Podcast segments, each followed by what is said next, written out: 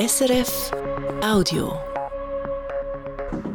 Eine Welle von Politskandalen rollt in den vergangenen Jahren über unser Nachbarland Österreich. Die Justiz ermittelt etwa gegen den früheren Bundeskanzler Sebastian Kurz.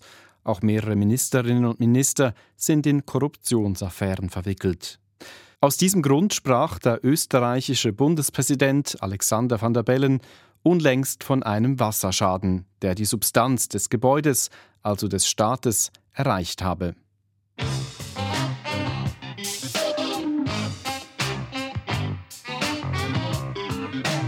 International.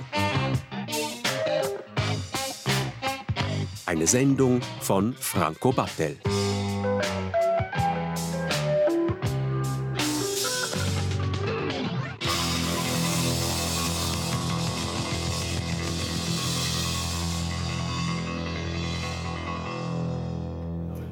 Starten wir die Maschine mal. Die Möbelwerkstatt Stadler in Lauterach. Wir sind in Vorarlberg, nur ein paar Kilometer von der Schweizer Grenze entfernt. die Platte ein. Michael Stadler ist der Patron. Zusammen mit sechs Angestellten produziert er Möbel für Kunden mit hohen Ansprüchen. Ja, ich liebe es, dort anzufangen, wo andere gerne das Handtuch werfen, weil es zu kompliziert wird. Mit Stolz erzählt Stadler von einem seiner Aufträge. Er liefert das Mobiliar für ein Optikergeschäft. Zuerst sägen sie die einzelnen Teile zu, um sie dann später zu lackieren. Darum sticht scharfer Farbgeruch in die Nase.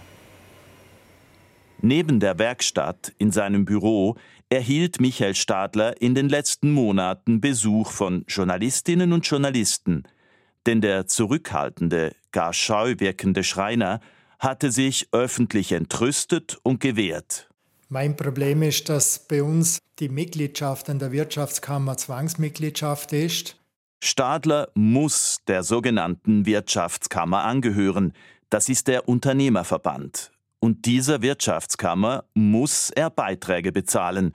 Stadler spricht von Zwangsbeiträgen. Wenn ich das in ein Verhältnis setze, denke ich, dass ich sicher ein Drittel bis eine Hälfte von dem Beitrag zu viel zahle, weil er einfach teilweise zweckentfremdet verwendet wurde.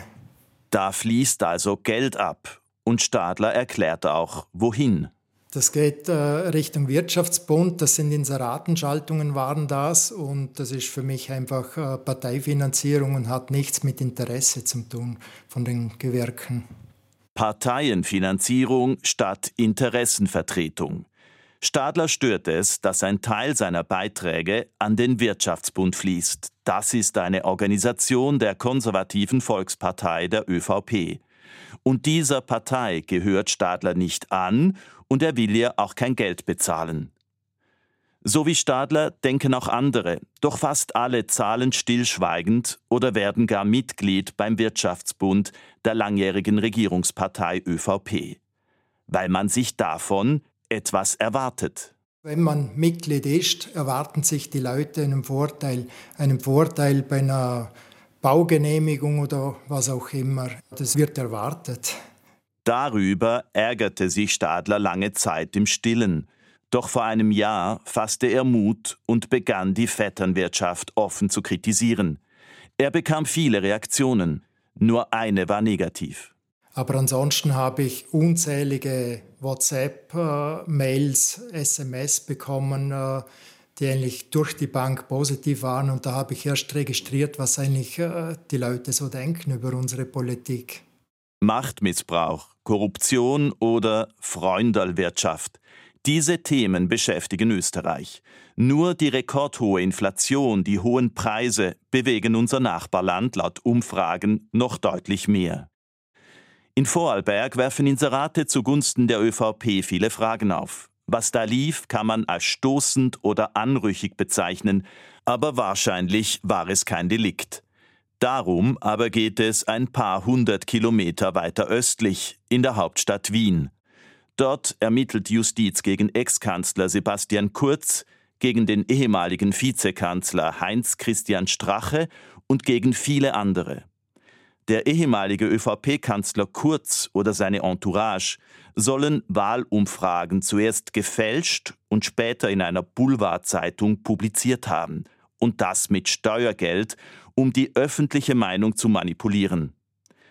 Der Fall Strache sorgte gar weltweit für Schlagzeilen. Im sogenannten Ibiza-Video flirtete der ehemalige Parteichef der Rechtspopulisten mit einer angeblichen Oligarchennichte und zeigte sich dabei willig, gegen genügend Geld Gesetze anzupassen. Andere Vorwürfe besagen, Superreiche hätten Steuerbeamte geschmiert, um tiefere Steuern zu bezahlen. Zwar liegen noch keine rechtskräftigen Urteile vor, doch die Vorwürfe sind zum Teil gut begründet und sie wiegen schwer. Fangen wir mal an, ja? Sehr geehrtes Publikum, ich freue mich sehr, Sie heute bei unserer großen Gala gegen Korruption begrüßen zu dürfen. Mein Name ist Raul Kopacka von der zivilgesellschaftlichen Organisation Aufstehen. Lauter? Okay. Vor dem österreichischen Parlament in Wien demonstrieren etwa 200 Männer und Frauen. Einige halten Plakate in die Höhe. Aufstehen für Gerechtigkeit steht auf einem. Es ist eine Kundgebung gegen Korruption und gegen Machtmissbrauch, an der auch ein prominenter Gast auftreten soll. Und außerdem erwarten wir in Kürze unseren Stargast des heutigen Abends, Justitia herself, die Göttin der Gerechtigkeit, Symbol für Gerechtigkeit, hat uns zugesagt, dass sie heute vorbeikommt und uns hilft bei unserem Kampf gegen Korruption. Doch Justitia ist im Feierabendverkehr stecken geblieben und verspätet sich. Schließlich fährt die Göttin doch noch vor in einer Stretch-Limousine. Sie entsteigt ihr in einer langen weißen Robe. Wie es sich für Justitia gehört, sind ihre Augen verbunden. Darum führt sie jemand sachte am Arm zu den Stufen vor dem Parlament, wo sie stehen bleibt und spricht mag ich auch nur selten vom Olymp herabsteigen, so sehe ich doch überall auch die Korruption und den Machtmissbrauch. Ich sehe aber auch den Widerstand der Bürgerinnen gegen diese unhaltbaren Missstände. Der Widerstand von Bürgerinnen und Bürgern gegen Korruption. Er endet vor dem Parlament, denn die Tür des Hohen Hauses bleibt an diesem Abend verschlossen. Mit dieser Inszenierung werben die Demonstrierenden für ihr Volksbegehren gegen Korruption. Über 300.000 Unterschriften sind zusammengekommen. Auch Ursula Bittner hat auf Straßen und Plätzen gesammelt. Weil ich eine Bürgerin bin in Österreich, aber natürlich auch deswegen, weil gerade auch im Umwelt- und im, im Klimaschutz, wenn Korruption vorherrscht, wir auch da auf der Stelle treten und nicht weiterkommen. Bittner ist Wirtschaftsexpertin bei Greenpeace Österreich und engagiert sich bei der Bewegung Saubere Hände, in der sich vor allem Junge für ein anständigeres Österreich einsetzen. Denn Korruption, sagt Bittner, sei ein massives Problem. Dass wir 15 Milliarden Schaden haben durch Korruption, im Vorjahr waren es noch 12 Milliarden. Das sind 4 Prozent des BIPs, also das ist schon nicht unerheblich. Der österreichische Staat verliert Gelder im Umfang von 4 Prozent des BIP, also der gesamten Wirtschaftsleistung. Das ist laut Schätzungen beinahe so viel Geld, wie Österreich für Bildung ausgibt. Dem Staat geht Geld verloren, wenn zum Beispiel ein öffentlicher Bauauftrag nicht an die beste und günstigste Firma geht oder wenn man für Stellen in der Verwaltung nicht die geeignetsten aussucht, sondern jene mit dem richtigen Parteibuch. Das will das Volksbegehren ändern mit 72 konkreten Forderungen. Eine der wichtigsten betrifft die österreichische Justiz, konkret die Staatsanwaltschaft. Problem hier ist, dass die Staatsanwaltschaft derzeit noch an den oder die Justizministerin berichten muss und dass das hier entpolitisiert wird. Österreich hat, was viele erstaunen mag, keine Bundesanwaltschaft, sondern den Ermittlungsbehörden steht der Justizminister vor, also eine Einzelperson und dazu noch ein Parteipolitiker. Was heißt, in Österreich kann die Politik der Justiz ganz gehörig dreinreden. Im Extremfall könnte die Justizministerin ein strafrechtliches Verfahren behindern oder gar ganz abwürgen. Das müsse sich ändern, denn im Kampf gegen die Korruption brauche es eine vollkommen unabhängige Justiz. Bittner nimmt aber auch andere Missstände ins Visier. Wir haben eine extreme Intransparenz in vielen Bereichen. Wir sind das letzte Land in Europa, was noch ein Amtsgeheimnis hat. Das ist auch ein großer Wunderpunkt, dass wir noch immer kein Informationsfreiheitsgesetz haben. Also man muss sich vorstellen, dass wir seit 30 Jahren diskutieren in Österreich. Das Volksbegehren will, dass die Verwaltung in deutlich mehr Fällen Auskunft geben muss. Zum Beispiel bei der Vergabe von Bauaufträgen oder bei den Corona-Geldern, die der Staat an Vereine und Organisationen zahlte. Bisher blieb in Österreich vieles hinterm Amtsgeheimnis verborgen. Über 300.000 Bürgerinnen und Bürger haben das Volksbegehren unterschrieben. Doch das heißt nicht, dass es eine Abstimmung gibt. Denn anders als in der Schweiz kann das Volk in Österreich keine Abstimmung erzwingen. Es kann passieren, dass so ein Volksbegehren in der Schublade dann auch verschwindet im Nationalrat. Im Idealfall passiert das nicht und es wird im Nationalrat eben dementsprechend auch behandelt und Gesetzesvorschläge gemacht. Aber eine Garantie dafür gibt es nicht. Österreich kommt aus den Affären und Skandalen nicht heraus. Bundespräsident Alexander van der Bellen hat darum in den letzten Wochen mehrmals von einem Wasserschaden gesprochen, der die Substanz des Gebäudes, also des Staates, angegriffen habe. Diesen Schaden zu lokalisieren und zu vermessen, ist die Aufgabe von Martina Zandonella. Die Sozialwissenschaftlerin verfasst mit ihrem Team einmal jährlich den sogenannten Demokratiemonitor. Das wichtigste Ergebnis ist, dass das Vertrauen in das politische System noch einmal weiter gesunken ist. Und es ist jetzt tatsächlich am Tiefststand, seit wir begonnen haben, den Demokratiemonitor zu erheben. Zandonella arbeitet für das renommierte Sora-Institut, das bei österreichischen Wahlen Hochrechnungen oder Analysen liefert. Die Forscherin sagt, der Verlust an Vertrauen hat tiefgreifende Folgen. Denn wer sich enttäuscht vom System abwendet, sucht zumindest teilweise nach radikalen Alternativen. Wir haben tatsächlich diese 10 Prozent, die sagen, ich hätte gern einen starken Führer. Dabei denken die Leute an jemanden wie Viktor Orban, der das Nachbarland Ungarn zunehmend autokratisch regiert. Noch mehr Bürgerinnen und Bürger aber wollen keinen starken Führer, sondern mehr Transparenz oder mehr Beteiligung, wie zum Beispiel die Demonstrierenden vor dem Parlament. Andere wiederum werden einfach stumm und wenden sich ab. Korruption untergräbt das Vertrauen in die Institutionen. Dafür gibt es aber noch weitere Gründe. Ein ganz zentraler Aspekt ist ökonomische Ungleichheit, die ja auch in Österreich seit Anfang der 90er wieder deutlich zugenommen hat. Also die Einkommensschere geht auseinander, Vermögen ist extrem ungleich verteilt bei uns in Österreich. 1800 Euro das ist zum Beispiel der Monatslohn einer Verkäuferin oder eines Verkäufers. Wer so wenig Geld hat, leidet stark unter der Teuerung, zum Beispiel den hohen Gas- und Strompreisen. Und wenn in einer solchen Situation Politiker Geld für sich oder ihre Partei abzweigen, kommt das gar nicht gut an. Gerersdorf ist eine idyllische Gemeinde in Niederösterreich.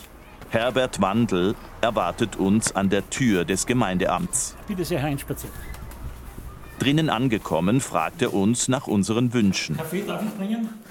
Der sehr freundliche Herr Wandel ist der Bürgermeister. Und als solcher sieht er, wie das Vertrauen im Dorf sozusagen an vorderster Front bröckelt. Eigentlich schafft man damit die Demokratie ab, indem man so streitet, weil sich immer mehr Leute abwenden. Und wenn man die Statistiken so hört, Viele Leute wünschen ja sich einen, eine starke Persönlichkeit, die vorne steht. Und die Demokratie gerät in den Hintergrund. Und das ist aus meiner Sicht sehr, sehr gefährlich. Und da müssen wir auch gegensteuern. Gerersdorf ist eine konservative Hochburg. Die österreichische Volkspartei ÖVP und Herbert Wandel holen bei Gemeindewahlen locker 100 Prozent, auch weil es im Ort gar keine anderen Parteien gibt. Und trotzdem sieht man gerade hier kritisch zurück auf die Ära von ÖVP-Kanzler Kurz.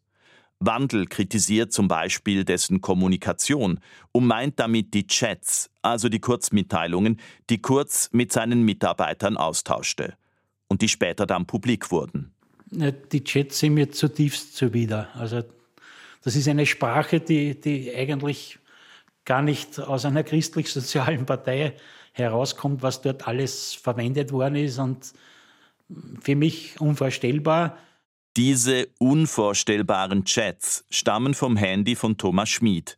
Er war einer der engsten Vertrauten von Kanzler Kurz und steht nun wie dieser unter Korruptionsverdacht. Schmids Telefon gelangte wegen dieses Verdachts in den Besitz der Justiz und von dort fanden die Chats per Indiskretion den Weg in die Öffentlichkeit. Es sind Tausende von Kurznachrichten. Einige von ihnen sind vulgär oder sie zeigen, wie der Ex-Kanzler selbst Parteikollegen verhöhnte und wie man versuchte, sich gegenseitig lukrative Posten zuzuhalten. Kurz, diese Chats zeichnen ein verheerendes Bild. Umkehr sei nötig, nicht nur bei seiner ÖVP, sondern bei allen Parteien. Es gehört auch mehr Hausverstand wieder dazu.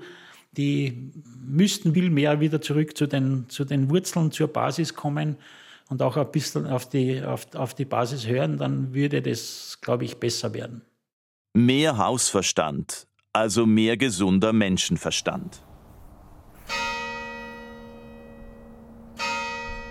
Was der Bürgermeister von Gerersdorf unter Hausverstand versteht, erklärt er draußen auf dem Dorfplatz.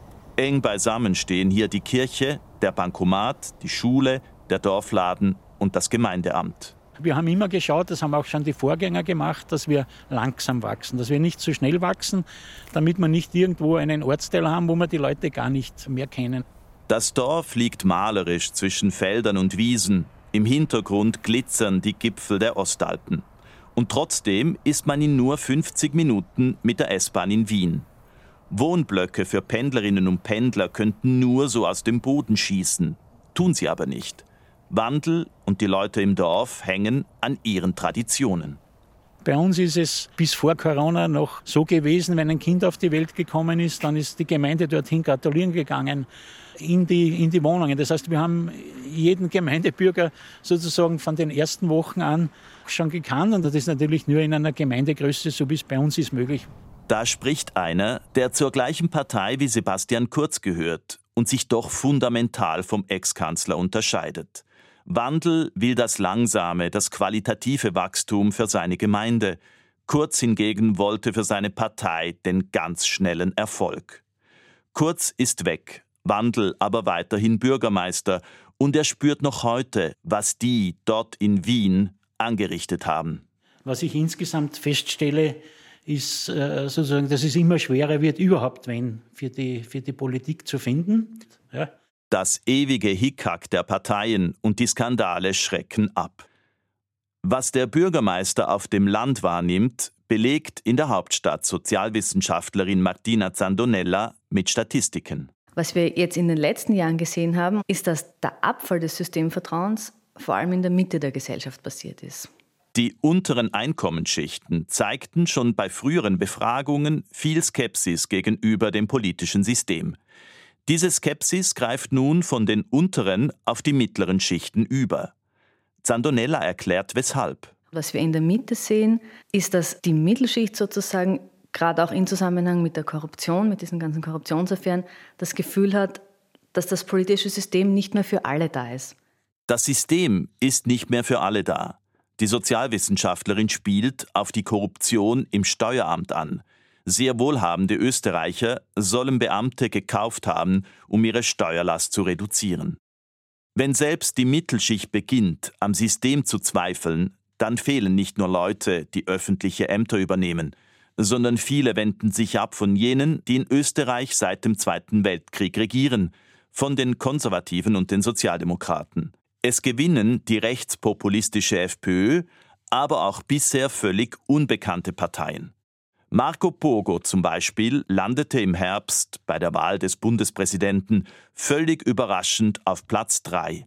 Pogo ist Arzt, Sänger und Gründer der Bierpartei. Heute Abend aber, in einem Kleintheater in der niederösterreichischen Provinz, ist Marco Pogo auch Kabarettist. Wir schreiben das Jahr 2056 aus dem Tagebuch von Marco Pogo. Pogo macht sich lustig über Karl-Heinz Grasser. Es geht um einen Korruptionsfall, der schon Jahre zurückliegt, in dem aber noch immer kein rechtskräftiges Urteil vorliegt. Die Urteilsverkündung der 67. Revision im Buwok-Prozess verfolgt. Pogo zieht mit Witz und Spott über die gesamte österreichische Politelite her.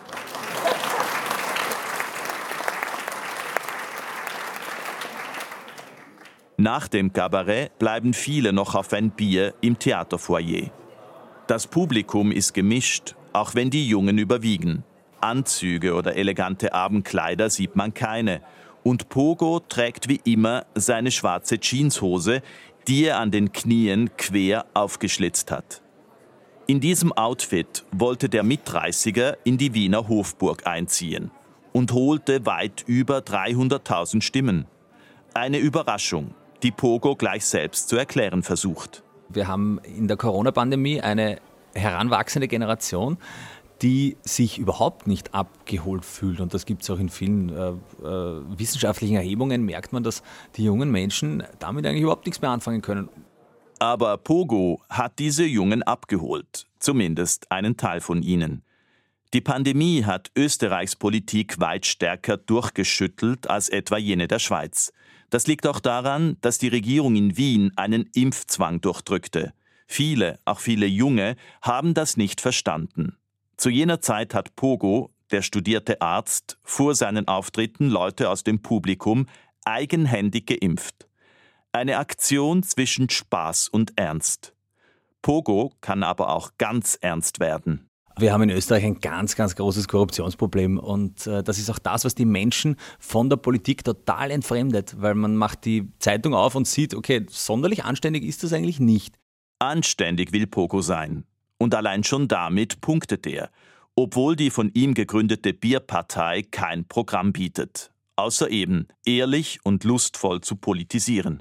Spaß ist ein wichtiger Faktor im Leben und ich glaube auch so ein bisschen Humor schadet nicht relativ egal, äh, in welchen Lebenslagen. Und ich glaube, die Politik braucht wirklich eine Auflockerung. Nach Auflockerung sieht es allerdings nicht aus. Denn gemäß allen Umfragen führt die rechtspopulistische FPÖ.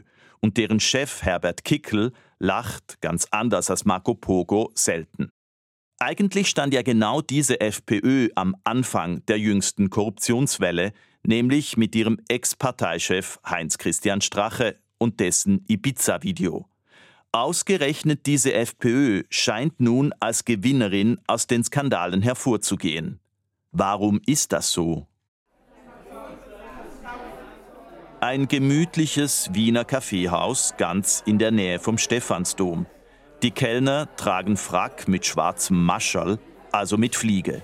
Auf einem der gut gepolsterten Stühle hat Doron Rabinowitsch Platz genommen.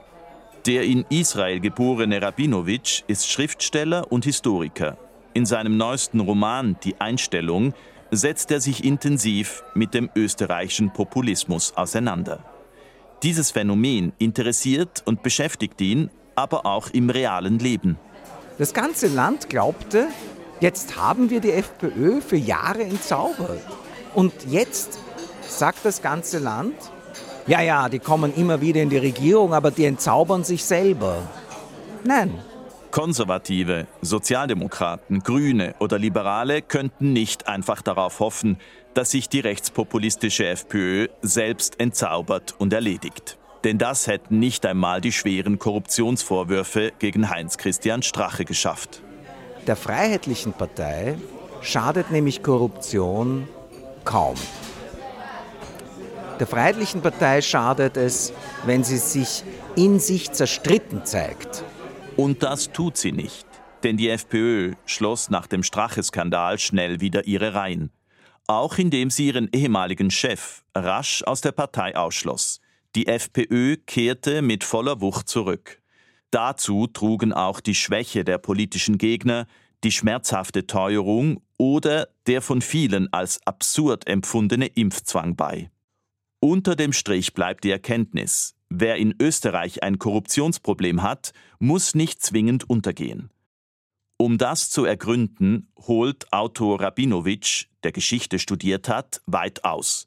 Er blickt zurück in die Zeit am Ende des Ersten Weltkriegs, als das Habsburgerreich unterging und Österreich eine Republik wurde.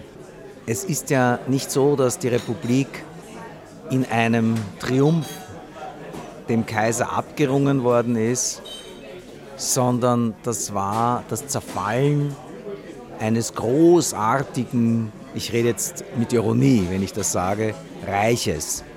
Großartig war es sicherlich für die Leute, die hier an der Macht waren. Österreich wurde nicht zur Republik, weil sich die Bürgerinnen und Bürger mehr Demokratie und Mitsprache erstritten hatten. Liberale Kräfte und liberale Traditionen gab es hier kaum.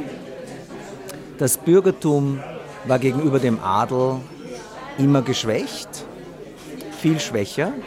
Ein kritisches, selbstbewusstes Bürgertum wäre aber nötig gewesen, um die Regierenden zu kontrollieren und um den Korrupten auf die Finger zu klopfen. Rabinowitsch sagt, auch später habe sich nur sehr zögerlich ein kritisches Bürgertum entwickelt. Denn nach 1945 teilten sich Konservative und Sozialdemokraten während Jahrzehnten die Macht im Staat. Und dabei wollten sie möglichst nicht gestört werden. Das bedeutete, alles abzusprechen, nichts auszusprechen im Parlament, sondern hinter verschlossenen Türen sich was auszumachen. Das hat funktioniert. Das war sehr dienlich. Heute ist das nicht mehr dienlich. Oder vielleicht doch. Österreichs konservativ-grüne Regierung macht sich endlich daran, das Antikorruptionsgesetz zu verschärfen. Und zumindest die Grünen wollen auch das überkommene Amtsgeheimnis kippen und eine Bundesanwaltschaft einrichten.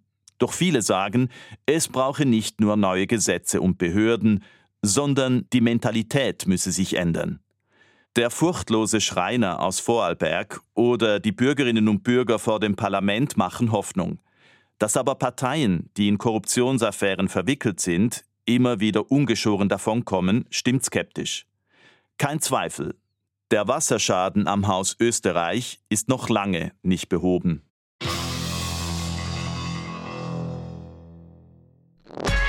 Das war ein Podcast von SRF.